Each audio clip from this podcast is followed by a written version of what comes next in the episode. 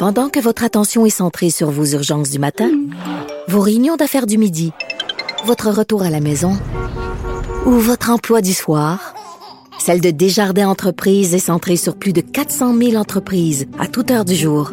Grâce à notre connaissance des secteurs d'activité et à notre accompagnement spécialisé, nous aidons les entrepreneurs à relever chaque défi pour qu'ils puissent rester centrés sur ce qui compte, le développement de leur entreprise. IGA est fier de présenter l'émission À vos affaires. Pour économiser sur votre panier d'épicerie, surveillez les offres et promotions de la circulaire disponible à IGA.net chaque semaine. IGA, vive la bouffe et les bonnes affaires. De la culture aux affaires publiques. Vous écoutez Sophie Durocher. Cube Radio. Alors, la nouvelle a fait vraiment le tour du monde. L'ancienne top modèle Linda Evangelista, qui euh, est allée sur Instagram pour dire qu'elle avait été défigurée défigurée après une chirurgie plastique qui a mal tourné. Euh, elle dit qu'elle est complètement méconnaissable. Donc, euh, ça a vraiment créé une onde de choc. Plein de gens qui auraient peut-être eu l'intention de faire cette procédure-là, qui euh, ont beaucoup de questions. Mais justement, les questions, on va pouvoir les poser au docteur Éric Ben-Simon. Il est chirurgien plastique et esthétique. Docteur Ben-Simon, bonjour. Bonjour. Quand vous avez vu cette nouvelle-là au sujet de Linda Evangelista, quelle a été votre première réaction, docteur Ben Simon? Ben écoutez, j'ai essayé de voir à quel point elle était défigurée sur euh, sur des sur, sur, internet bien sûr, et puis j'ai pas vu grand chose. Euh, mais je voudrais juste faire une petite précision sur votre introduction. Oui. Vous avez dit qu'elle a subi une chirurgie esthétique. Ce n'est pas une chirurgie esthétique qu'elle a eu, qu'elle allègue dans, dans le fil de nouvelles, c'est plutôt un traitement de cryolipolyse. Ah, d'accord. Alors, expliquez-nous, c'est quoi la cryolipolyse? Parce que c'est important, mais je suis contente que vous mettiez cette, euh, cette mise au point dès le début, parce qu'on va, les, les mots sont importants. Donc, c'est quoi cette cryolipolyse?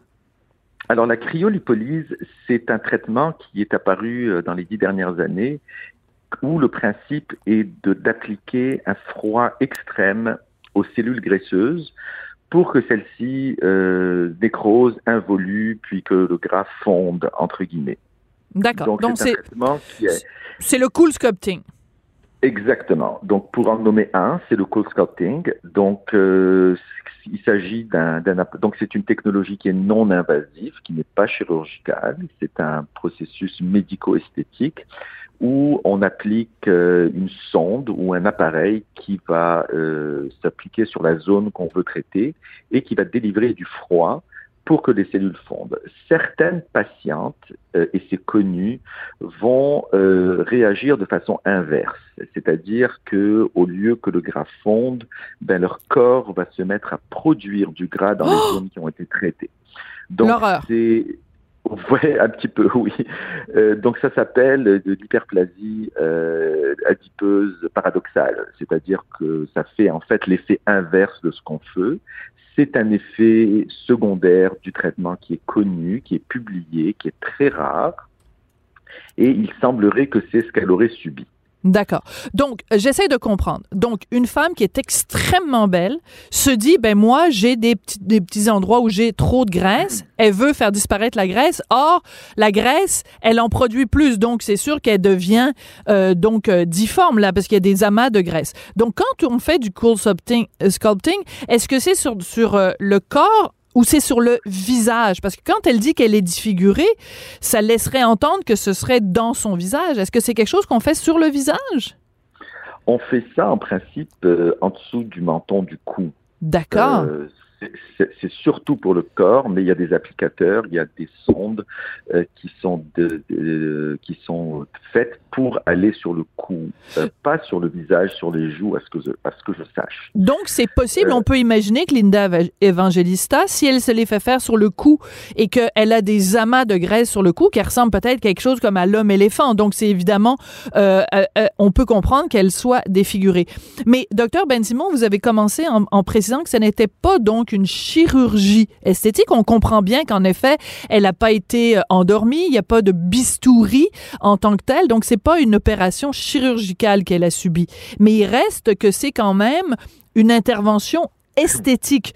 Est-ce que quand quelqu'un de très connu comme ça fait cette déclaration en disant, écoutez, moi, ça fait cinq ans que je suis pas sortie de chez moi, euh, je suis complètement défigurée, je suis en dépression, est-ce que ça, ça, ça va pas faire très peur à des gens qui pourraient avoir envie de voir soit cette procédure-là ou une procédure de chirurgie esthétique? Écoutez, euh, oui, vous, vous, soulevez un bon point, mais la question, en fait, à se poser à, ce moment-là, c'est le consentement. Et ça hmm. revient toujours à ça. Très intéressant. Euh, oui, et, et, et c'est, ça revient au fait que quand euh, on, on, va proposer un traitement à une patiente, qui soit chirurgical, qui soit non invasif, que ce soit des injections, que ce soit n'importe quel traitement esthétique euh, qui est fait dans un cabinet de médecin, euh, chirurgien ou non, le, le, principe est qu'on veut expliquer aux patientes les bénéfices, bien sûr, mais aussi les risques. Et la question, dans le cas de, de cette mannequin, c'est premièrement, est-ce que les risques lui ont été expliqués? Est-ce que c'est vraiment la procédure qui a causé euh, ce qu'elle allègue? Euh, Donc, on ne connaît pas le, le, le, détail de son dossier médical, on ne connaît même pas l'état de son visage actuel parce qu'il n'y a aucune photo d'elle qui est publiée. Donc, à ce stade-ci, c'est des allégations. Donc, il y a un problème, premièrement, peut-être de consentement. Est-ce qu'elle avait été avisée? Est-ce qu'elle a fait ce traitement euh, de façon éclairée? Oui, en toute connaissance euh, de cause. Exactement, euh, sachant que en faisant ce traitement, elle a un risque aussi faible soit-il de développer cette réaction paradoxale au traitement. Et est-ce que c'est vraiment le traitement qui a causé ce qu'elle allègue comme étant euh, un, un défigurement? Donc, il y a beaucoup d'éléments qu'on ne sait pas. En effet, en effet. Mais moi, je suis intéressée à savoir. Oui, je comprends tout à fait. Puis je comprends tout à fait les, les, les gants blancs que vous mettez et les. Et les euh, vous marchez sur des œufs aussi parce qu'en effet, on, on, on, sait peu de choses. On connaît son, son allégation à elle, mais on n'a pas, on pas tous les détails. Quand vous. Exactement. Puis avant de mettre le cool sculpting au bûcher pour, euh, pour, pour faire une, figure de, de style, euh, on, il faudrait qu'on quand même qu'on sache est-ce qu'elle est vraiment défigurée, est-ce qu'elle a simplement pris du poids, est-ce que euh, elle a eu peut-être euh, quelqu'un qui a décidé de l'opérer euh, pour essayer de corriger un petit quelque chose et qui puis elle a subi une complication d'une chirurgie correctrice? Alors il y a beaucoup beaucoup de choses qu'on ne sait pas. C'est-à-dire qu'en fait elle le dit hein, dans son entrée, si je peux me permettre, docteur Ben Simon dans son entrée Instagram, elle a dit que elle est déformée de façon permanente, même après avoir eu deux chirurgies correctives sans succès et qui était extrêmement euh, douloureuse. Donc, euh, juste pour... Euh, ah bah alors là, on ne sait pas si c'est la chirurgie qui a, qui a, qui a compliqué ou, qui, ou que le chirurgien a causé un dommage additionnel. Donc, il y a beaucoup de choses qu'on ne sait pas. En principe, dans ce genre de choses, vu qu'elle elle, elle, elle, elle dit qu'elle va poursuivre la compagnie, il va probablement y avoir une étude de son dossier, il va probablement y avoir des experts médicaux qui vont se pencher, comme c'est le cas en fait en cas de litige, pour déterminer quelle est la responsabilité du traitement, quelle est la responsabilité de, des chirurgies secondaires qu'elle a eues. Euh, donc il y a beaucoup, beaucoup d'éléments euh, qui, euh, qui, qui vont rentrer en ligne de cause avant de condamner le traitement qu'elle a subi. D'accord. Moi, ce que je veux savoir, docteur Ben Simon, pour les gens qui nous écoutent et qui seraient tentés soit d'avoir cette procédure-là, soit d'avoir des procédures plus invasives, le meilleur conseil qu'on peut leur donner, c'est quoi? De lire les petits caractères puis les effets secondaires possibles? Eh ben, c'est exactement ça. En fait, ça revient à, un consentement, ça revient à être bien informé, à, poser les questions. Euh, qu'est-ce qui peut arriver euh, comme complication, comme risque, etc. Parce qu'au final, c'est là-dessus qu'on base nos décisions. N'importe quelle, n'importe quelle intervention, euh, vous savez, quand vous prenez l'avion, euh, vous savez implicitement qu'il y a un risque que l'avion s'écrase et que vous perdiez votre vie. Oui. Mais, euh, parce que tout le monde le sait, parce que c'est connu. Mais dans le cas de traitement comme ça, il y a des choses que les gens ne savent pas. Alors cette complication ou cet effet paradoxal qui arrive peut-être une fois sur mille, une fois sur cinq mille, ben peut-être que ça vaut la peine de l'expliquer. Écoutez, vous avez un risque d'une chance sur 5000 de, de subir euh, un effet paradoxal ou un effet contraire du traitement? Est-ce que vous voulez quand même euh, procéder à, à l'intervention? Mm. En principe, pour des chirurgies, on va détailler beaucoup plus les risques et les complications. Vous, quand euh, vous vous apprêtez à opérer un patient ou une patiente, est-ce qu'il il ou elle signe quelque chose disant ben, je m'apprête à être opéré par le docteur Ben Simon et je suis consciente qu'il y a euh, peut-être euh, des risques? Oui, euh, il faut expliquer, c'est euh, c'est ce qui est le plus important. Il faut consigner dans le dossier qu'on a expliqué les risques et puis faire signer un consentement additionnel. C'est pas mauvais, c'est pas obligatoire, mais une explication euh, éclairée des risques, c'est euh, c'est important. On nous recommande de faire ça. En fait. Est-ce qu'il existe des procédures de chirurgie esthétique ou des procédures esthétiques qui sont euh, zéro risque, zéro danger? Non, C'est clair? pas. C'est clair. Ça n'existe pas. Euh, Il y, a, des- risques, donc il y a des risques réversibles, il y a des risques permanents, il y a des risques mineurs, il y a des risques majeurs. Euh, bon, c'est sûr que quand vous faites, par exemple, pour faire deux cas extrêmes, vous faites un peu de botox, par exemple, et puis qu'il y a un petit affaissement de la paupière temporaire qui va durer quelques semaines, une couple de mois, puis on sait que ça va rentrer dans l'ordre complètement. Euh, donc ça, c'est pas un risque qui est dommageable ou à long terme qui peut causer des problèmes. Et à l'inverse, des, agents de comblement peuvent des fois causer des risques de thrombose et causer vraiment des nécroses cutanées ou des pertes de peau. Donc il faut que les patients sachent ça en principe. Même si c'est extrêmement, extrêmement rare, euh, ça arrive et il y a, y a un risque zéro, zéro, ça n'existe pas.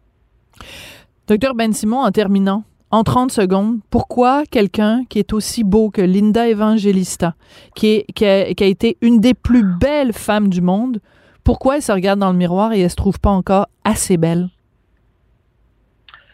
Euh, c'est une bonne question. Il faudrait lui poser la question.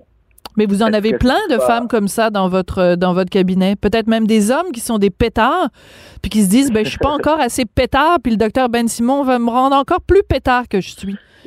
Vous savez, c'est pas une question de beauté, c'est une question beaucoup. Ce qu'on ce qu'on va voir, c'est de c'est de contrer les effets du vieillissement.